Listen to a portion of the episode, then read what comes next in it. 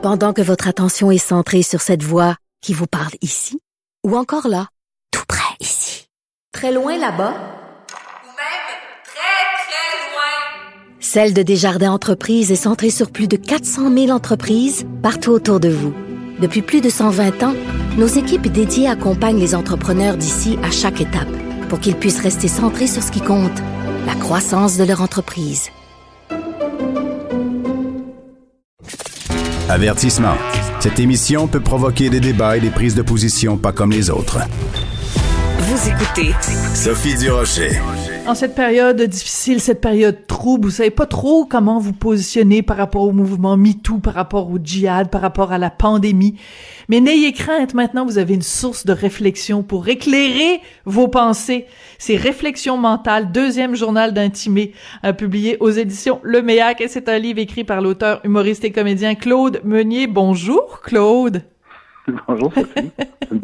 Une belle présentation, ça. Moi, j'aime ça te faire des belles présentations quand tu, quand on se parle euh, tous les deux. Écoute, euh, pourquoi est-ce que notre personnage préféré, notre personnage adoré de Timé de la petite vie, pourquoi euh, tenait-il Timé à partager ses réflexions mentales avec l'ensemble de la population québécoise? Que dis-je? Avec la population mondiale? Écoute, faudrait lui demander. Ouais, hein? Mais euh, sincèrement, c'est venu tout seul. Euh, j'avais commencé à écrire. euh, je, je savais pas comment. J'avais le goût d'écrire. J'avais écrit un premier texte avec Timé l'année passée, Mhm. en pensant à lui, mais je savais pas trop quoi faire avec ça. Puis ça a dormi dans mon ordinateur. Ça dormait dans mon ordinateur. Puis j'ai rencontré mon éditeur de chez Le Méac, Pierre Filion. Par hasard, par hasard, parce que Hmm. J'avais soumis un texte, en tout cas une couple de deux ans, puis il me revient avec ça. Puis qu'est-ce que tu fais avec ça? Je dis, ah, je sais pas trop. Mais il dit, ça fait 20 ans que tu as écrit le journal d'intimé, pourquoi tu n'essayes pas d'en faire un deuxième? Puis tu sais, ça Mhm. s'était- ça s'était bien passé dans le temps. Fait que finalement, j'ai dit, OK, puis j'ai trouvé la forme d'entrevue. Ça, ça m'a vraiment, ça m'a éclairé complètement. Puis là, je me suis, je peux pas passer à côté des sujets actuels. C'était ça mon. Puis oui. J'ai décidé de parler de beaucoup de sujets d'actualité, des sujets chauds, des sujets controversés. Et c'est sûr que je scam- je scamote, tu sais, puis souvent je passe puis je tourne autour ou je m'amuse avec les sujets. Mais je me suis rendu compte que c'est très difficile de prendre ces sujets-là, qui sont tellement complexes que on peut en parler, mais on peut aussi voir tout le ridicule d'essayer de le régler ces, ces sujets-là de façon rapide et euh, comment dire donc euh, de ne pas faire de nuances. Il faut faire beaucoup de nuances. Puis Timé, ben, il s'essaye. Puis en fait, c'est des pistes de réflexion à un moment donné. Ça devient des pistes de réflexion. Et moi-même, ça m'a amené beaucoup à réfléchir euh, sur le J'imagine. sujet. tu sais, Mais c'est ça qui est amusant. Parce que, par exemple, si je prends un personnage, mettons les différents personnages d'Yvon Deschamps, OK? Euh, ben, il disait des énormités, mais c'était pour nous aider à réfléchir sur ces sujets-là. Timé, il dit des, inor- des énormités sur les, sur les femmes, sur le mouvement MeToo, sur les musulmans, les musulmans, ils les appellent les musulmans, sur les immigrants, mais en même temps, caché à travers les énormités, il y a des pistes de réflexion qui sont drôlement intéressantes. Ma question pour toi, Claude, c'est est-ce que tout le monde va être capable de lire entre les lignes ou il n'y a pas des gens qui vont prendre ça au premier degré? Très bonne question. Et c'était la discussion que j'avais avec mon, mon éditeur. Puis, il y a certains sujets, je vais t'avouer bien honnêtement, il y a un sujet qu'on a vraiment, on a vraiment coupé dedans. Parce que c'était tellement difficile d'en parler avec humour Mhm. sans blesser. C'est le sujet de MeToo. Le Oui. sujet de MeToo, j'avais fait comme deux pages dessus.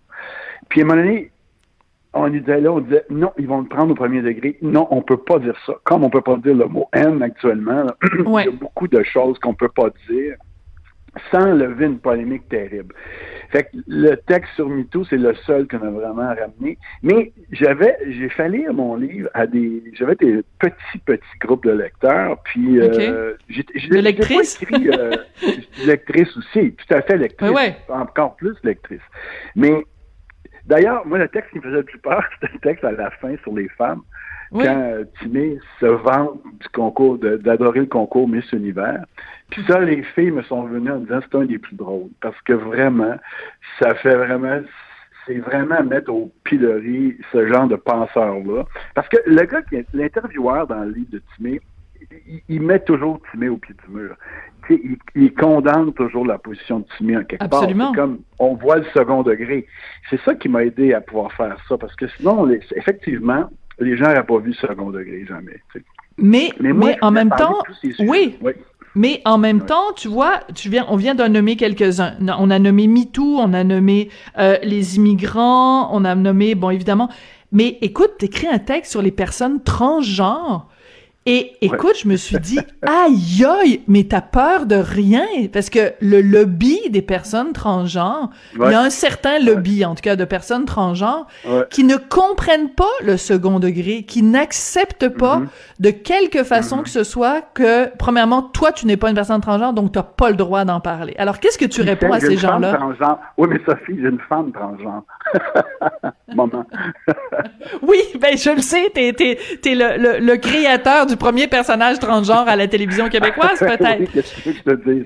Mais ces gens-là te répondraient que c'est une caricature. Tu comprends? Parce que je veux juste dire, euh, euh, ton- le, le- un pr- puis c'est très dangereux évidemment. Puis je veux pas euh, jouer au jeu de te citer hors contexte. Alors il faut qu'on expliquer aux gens que tout ça est un livre humoristique, que c'est un personnage qui est une caricature. Donc il est reçu à une émission de télé ou une émission de radio, peu importe, réflexion mentale, et l'intervieweur dit à Timé, vous avez déjà dit à propos des transsexuels, si ma femme en était une, je lui emprunterais volontiers son jackstrap pour jouer aux poches. Moi, je trouve ça super drôle quand je lis ça. Mais je sais pas, quelqu'un qui est transgenre, ben oui, mais quelqu'un qui est transgenre, est-ce que c'est possible qu'elle t'appelle en disant, t'es complètement à côté de la traque, Claude? Ben, tu sais quoi, Sophie? Il va falloir qu'ils apprennent à trouver ça drôle, parce que sinon, ils vont être malheureux longtemps. Et je le dis ouvertement et j'assume Oui. ce que je dis. Mais, tu sais, dans le temps de la petite vie, quand Jean-Loup est arrivé dans la petite vie, il y a eu des gens connus qui ont, Mhm. qui ont dit à la radio c'est épouvantable de rire d'un gay. Mais je riais pas d'un gay. Je mettais un gay qui avait des couverts, qui avait des côtés ridicules, des côtés pas ridicules, mais risibles. Puis c'était pas parce qu'il était gay. C'était parce qu'il était maniéré, parce qu'il était hyper susceptible. Mais on- quand on inclut quelqu'un, en quelque part, c'est comme c'est comme de l'aimer. Ben, enfin, je veux Ben pas oui, ça exagérer, veut dire- je veux pas dire que j'aime tu les fais partie de la gang. Oui, C'est ça. je fais partie de la gang. Et Timé, ce qui est drôle, c'est qu'il sort ça en toute naïveté. Et souvent, on va dire des choses aujourd'hui en toute naïveté, sans arrière-pensée, et c'est pris comme une attaque. Alors, c'est difficile d'avoir de, euh, c'est difficile de naviguer aujourd'hui euh, avec tous les interdits, toutes les, barrières, euh, la radicalisation, comment les gens se braquent facilement.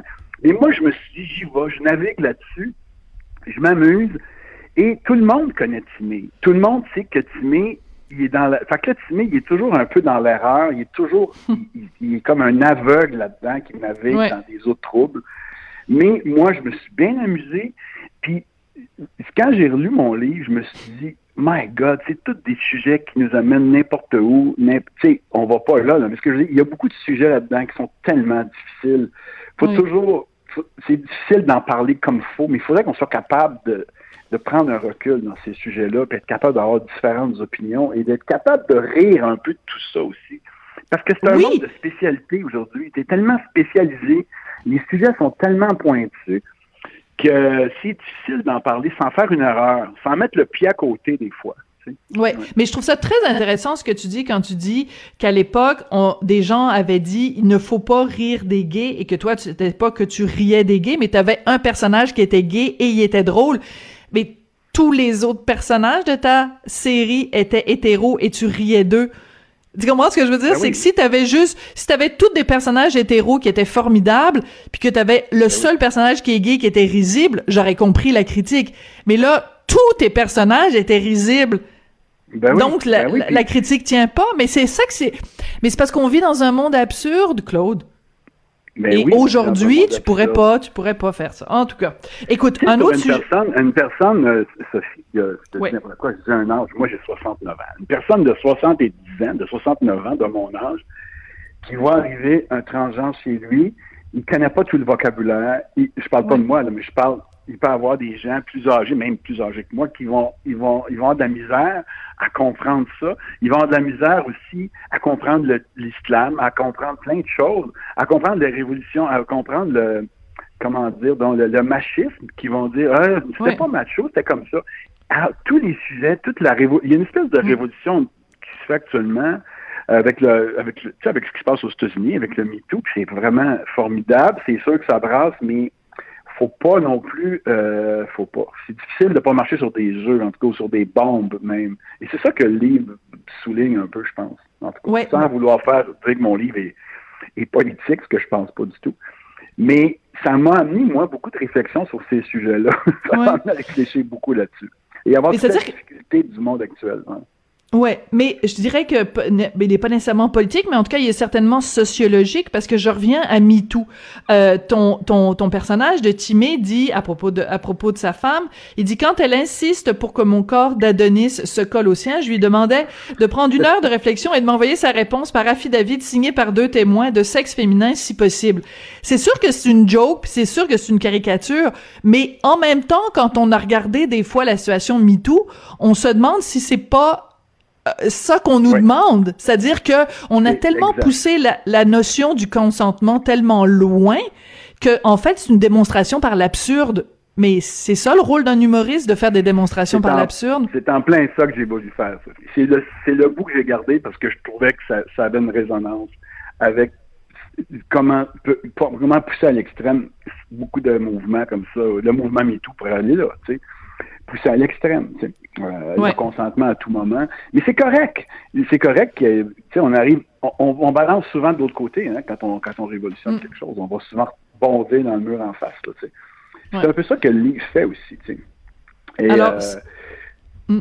ça, ça- il souligne aussi l'incompréhension. Le livre souligne l'incompréhension. Tu sais, avec les migrants, c'est compliqué les migrants. C'est compliqué de comprendre comment on peut les accueillir. Tu sais, je regardais hier encore, il y en a un reportage que j'ai vu sur Mhm. les migrants qu'en Europe, il y a pas les droits des migrants sont pas assez développés. C'est pas qu'est-ce que tu fais avec ça? Comment tu fais ça? On est là, on dit oui, oui, mais il faut les, faut leur permettre de rentrer. Mais comment tu fais ça? Tu sais, C'est compliqué, compliqué. On a de la misère à comprendre les aboutissants étonnants de toute cette affaire-là. Mhm. Mais les gens des opinions, les gens aiment ça des opinions simples, des opinions où tout est réglé. On aime ça régler les problèmes vite, mais on peut pas les régler vite et c'est complexe, complexe. Puis Timmy, sa position sur les migrants, il se donne bonne conscience en disant je vais acheter des sous-vêtements qui sont faits par des gens que, que Mm. je fais vivre euh, au Pakistan. Tu sais, il dit n'importe quoi, mais en tout cas, c'est comme ça Mais- que certains pensent. hein. Mais c'est ça, c'est que c'est- important aussi de dire, puis j'aime beaucoup quand tu donnes l'exemple par rapport aux personnes euh, transgenres, parfois on est démunis, c'est-à-dire qu'on n'a pas le vocabulaire, on n'a pas les mots justes pour pour parler de certaines situations, on connaît pas tous les euh, les tenants et les aboutissants. Donc euh, il y a il y a beaucoup de gens qui disent des énormités, pas parce qu'ils sont vilains, pas parce qu'ils sont sexistes, pas parce que Exact. mais juste parce que ils sont maladroits, ils ont pas euh, connaissance de tout le tout le portrait. Est-ce que euh, Timé, ouais, quand, quand- Oui. Quand Ben non, vas-y. Si, euh, si, ma, si ma femme était transgenre, j'emprunterais son jackstrap. Lui, il veut dire par là que je l'aimerais quand même. Ben non, c'est ça. malhabile. Mais il dit pas je, je la mettrais dehors. Tu sais, il dit au contraire, j'y emprunterais. Autrement dit, je partagerais quand même ma vie avec. C'est à peu près ça, mais c'est malhabile, complètement malhabile. Mais ça dit ce que ça veut dire. Ouais. Et en même temps, quand on écoute, euh, quand on lit euh, ton, ton discours de, de Timé, par exemple, sur la pandémie, ben, je veux dire, euh, j'en connais, là. Il y en a une couple, là, sur les médias sociaux qui tiennent des propos qui ressemblent un petit peu. Des fois, il y a beaucoup de, de gens qui cultivent leur Timé intérieur. Euh, tout à fait. Il y a des timés partout et moi-même, j'ai un petit jardin timé en moi. Tu comprends bien? On a tous un peu de timé en nous, je pense, Ouais. part. Alors écoute, tu l'as abordé un tout petit peu euh, tout à l'heure, mais c'est sûr que je peux pas m'empêcher, Claude, de te poser la question par rapport justement aux mots qui commencent par un N qu'on n'a pas le droit de prononcer. Et je reviens toujours avec ce sketch que tu avais fait il y a plusieurs années euh, euh, avec... bon, ben, je, je, je sais même pas, est-ce qu'on peut le raconter encore, ce sketch-là? Est-ce que vous mangez du lion et tout? Est-ce que... qu'on peut-tu... Ben oui, ben oui, on peut le raconter, mais écoute, il faut le remettre dans son dans son contexte à l'époque. Tu sais. Oui. Euh, à l'époque, on disait le mot haine, puis c'était pas nécessairement péjoratif par, dans notre tête. Maintenant, on peut même plus le dire, c'est évident. Euh, oui, c'est un sketch qui, qui aujourd'hui, qui avait été un gros succès, un immense succès, faut le dire, que les Québécois avaient trouvé très bon. Ça avait été un peu le hit de ce bye-bye-là. Ça a été remis dans des best-of après ça. Je me Hmm. rappelle très bien. Ils ont fait les meilleurs moments des bye-bye. Puis ils étaient là. Mais aujourd'hui, c'est, est-ce que c'est honte à moi d'abord et honte au Québec au complet? Hmm. Peut-être. Bonne Peut-être. question. Je le referai Ouais. plus jamais, c'est sûr que je le referai plus. Euh, euh, écoutez, euh, écoute, Sophie, je ne pourrais plus faire ça aujourd'hui, puis je le ferai pas. Je serais pas capable de le faire parce que ça a pris toute une autre signification. C'est devenu épouvantable. Mais tu sais, on, on disait N Black dans les, je sais j'ose même pas le dire à la radio. Ben oui, ben Yvon oui. avait un numéro où il parlait, bon, en tout cas, puis, euh, tu sais, euh, comment faire l'amour avec un ex sans se fatiguer, euh, tu sais, il y en a, là, tu sais, ça a été employé, ça faisait partie des... Ça n'avait pas la consonance. Qu'on, nous autres, on est au Québec, hein. On n'est pas dans le sud des, des États-Unis. On voit pas ce que ça veut dire le mot N ici, nécessairement. Euh, alors qu'on le voit beaucoup aux États-Unis. Mais je veux pas faire d'excuses. De toute façon, je l'ai fait, je l'ai fait, ce sketch-là. Puis à l'époque, ça se faisait. Ça se faisait. Comme on appelait les gays un autre nom. On Ouais. le dire de façon drôle dans ce temps-là. Mais on ne le dit plus aujourd'hui parce qu'on on n'est plus capable de le dire. Parce que pour Oui. ça, la- quand la signification d'un mot prend toute sa mesure ou change, puis qu'on voit à quel point ça offense des gens, on arrête, c'est tout, c'est pas compliqué, on arrête, that's it, on passe à un autre mot, puis on se rentre ça dans la tête, c'est tout. Pour moi, c'est pas plus compliqué que ça, là. On peut pas regretter tout ce qu'on a dit puis fait toute notre vie, à Ben moins d'avoir fait un acte criminel, là. Ouais. Mais en même temps, dans le contexte de, de justement de, ce, de cette controverse qui vraiment secoue euh, le Québec, Ouais. c'est que ça a été dit dans un contexte académique. Donc, si par exemple quelqu'un faisait. Non, mais quelqu'un faisait l'histoire de la de la de la télévision québécoise. Ben, est-ce que est-ce que est-ce que un professeur serait suspendu pour avoir montré cet extrait-là du Bye Bye de 1981 où on demande à un un, personnage euh, euh, africain euh, est-ce que vous mangez de la dinde du, du lion est-ce que vous mangez ça avec des atokas? Bon, je dirais est-ce que est-ce que est-ce que est-ce que le professeur qui montrerait cet extrait-là se ferait trucider sur la place publique? en Ot- à Ottawa, oui, mais pas à Montréal. Probablement. Ça, je pense que là, ils ont eu leur leçon, j'espère. Ça n'a pas de bon sens, cette histoire-là. C'est complètement ridicule. Là. C'est pauvre, pauvre enseignante. Euh, Je comprends qu'elle a fait une erreur, mais c'était pas une erreur méchante. C'était pas, encore une fois, c'était dans, dans, un, dans un contexte académique en plus. Alors, euh, écoutez, euh, on va changer le mot. On va le. Je sais pas quoi dire avec ça. Ouais. Sinon que c'est épouvantable. C'est certain que là, si on tourne dans le passé, hein, il y a des choses qui méritent peut-être plus d'être là. Il y a peut-être des personnages euh, historiques comme euh, des statues qui méritent plus d'être là parce que vraiment elles évoquent seulement euh, la dictature ou de la- de l'abus ou en tout cas on sait tout, on, sait, on, on comprend tout ce que je veux dire, mais on peut pas tout radier, on peut pas tout enlever. Tu sais, Mm. ça finira plus. Là. Il y aura plus d'histoire. il y aura plus d'histoire parce que les mentalités ont changé, le sens des mots a changé aussi. Absolument. Écoute, ça a été vraiment passionnant. Donc, j'encourage tout le monde euh, à lire les réflexions mentales de Timé. C'est publié aux éditions Le Méac. Claude Meunier, ben, c'est toujours un plaisir euh, de te parler. Très agréable. Merci de m'avoir appelé. Un petit tofu, euh, un petit tofu aux atokas peut-être euh, aujourd'hui pour, pour le On souper. dit pas non. On dit pas non. OK.